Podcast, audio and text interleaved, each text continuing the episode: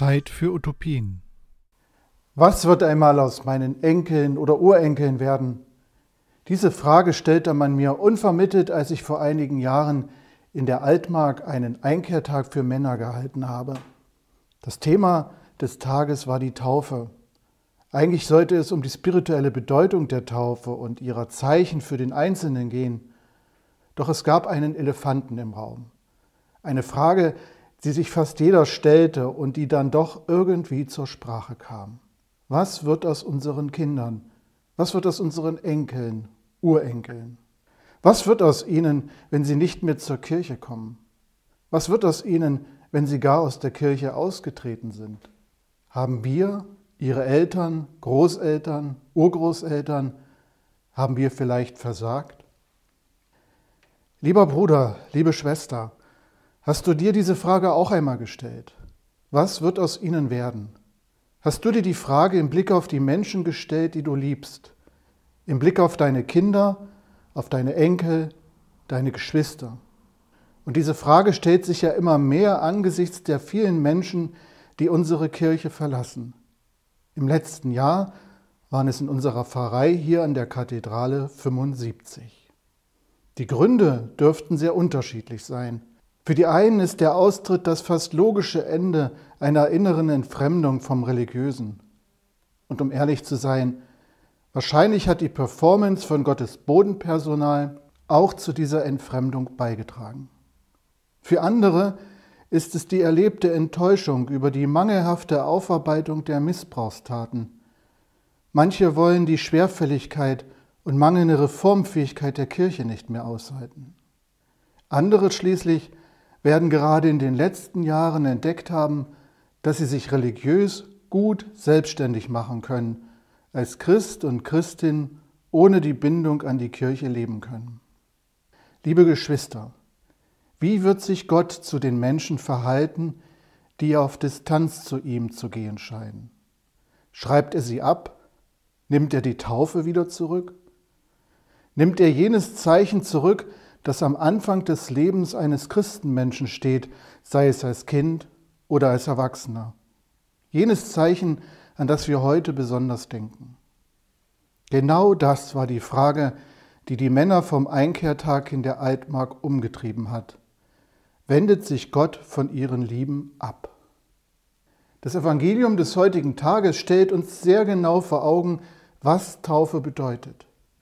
Jesus selbst und seine Taufe sind der Anfang, in deren Folge wir bis heute stehen. Bei der Taufe Jesu geschehen zwei Dinge, die von da an jedem Christenmenschen gelten. Das ist einmal die Gabe des Geistes, der geschenkt wird.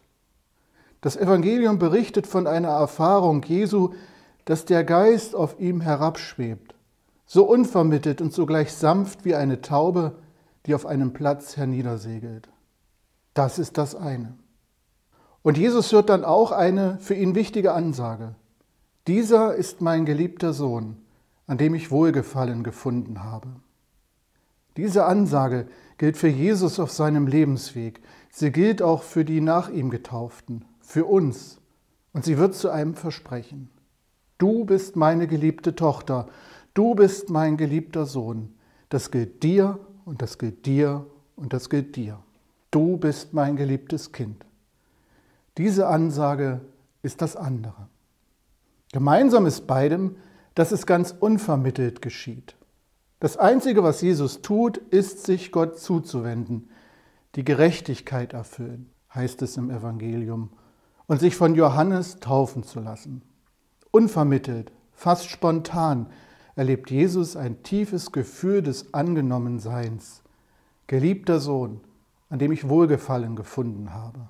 Man könnte es auch so übersetzen, dem ich mit Wohlwollen begegne. Es sind zwei große Dinge, die einem Getauften, uns allen oder einer Neugetauften entgegenkommen. Eine Gabe und ein Versprechen. Es ist die Gabe des Geistes und das Versprechen, geliebt zu sein. Das sind steile Ansagen, aber es geht hier ums Ganze. Und das sind Aussagen, die Gott nicht zurücknimmt. Sie gelten ein Leben lang, jeden Tag, jede Stunde. Gott nimmt das nicht zurück. Niemals. Bei keinem, auch bei dir nicht. Diese Zusage gilt auch den Menschen, die sich für ein Leben fern und außerhalb der Glaubensgemeinschaft Kirche entschieden haben oder einfach dort gelandet sind. Seine Gabe und sein Versprechen wird er nicht zurücknehmen, denn er ist ein treuer Gott. Das heißt, er wird sein Werben um diese Söhne und Töchter nicht aufgeben, sondern immer fortsetzen, immer wieder, immer wieder neu. Gott geht ihnen durch ihr Leben nach, vielleicht verborgen, aber immer dabei in allen Höhen und Tiefen, selbst wenn sie fern sind. Und wie verhalten wir uns zu den Menschen, die ausgetreten sind? In der Apostelgeschichte, die wir vorhin gehört haben, bringt es Petrus auf den Punkt und gibt uns einen Hinweis. Wahrhaftig, so sagt er, jetzt begreife ich, dass Gott nicht auf die Person sieht, sondern dass ihn in jedem Volk willkommen ist, wer ihn fürchtet und tut, was recht ist. Seine Haltung ist, ohne Ansehen der Person, ein Willkommen, keine überhöhten Ansprüche, denn es genügt, Gott zu fürchten und das Rechte zu tun. Ich glaube, dass uns diese Haltung helfen kann, Menschen gut zu begegnen, die nicht mehr zur Kirche gehören wollen. Umso mehr, wenn es sich um Menschen handelt, die uns nahestehen und die wir lieben. Menschen treten aus der Kirche aus.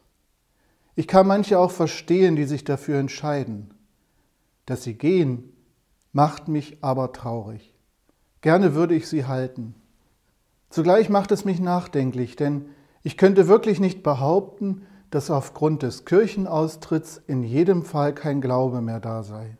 Das weiß ich einfach nicht. Ich vermute eher das Gegenteil. Denn unsere ausgetretenen Geschwister werden auf ihre Art und Weise den Glauben leben. Sie werden ihre christlichen Werte festhalten. Wahrscheinlich werden sie auch auf ihre Art und Weise zu Gott beten. Ich glaube, wir tun gut daran, Gottes Beispiel nachzuahmen, seine geliebten Töchter und Söhne ohne Ansehen der Person, aber mit ernst gemeintem Wohlwollen anzuschauen, auch die Ausgetretenen. Was kann die Antwort auf die Frage der Männer aus der Altmark und vielleicht auch auf unsere Frage sein? Wird Gott sich von ihnen abwenden? Ich denke, die Antwort könnte lauten, Gott nimmt sein Ja nicht zurück das er in der Taufe gesprochen hat. Darum wird er auch meine Lieben, so wie sie leben, nicht abschreiben. Niemals.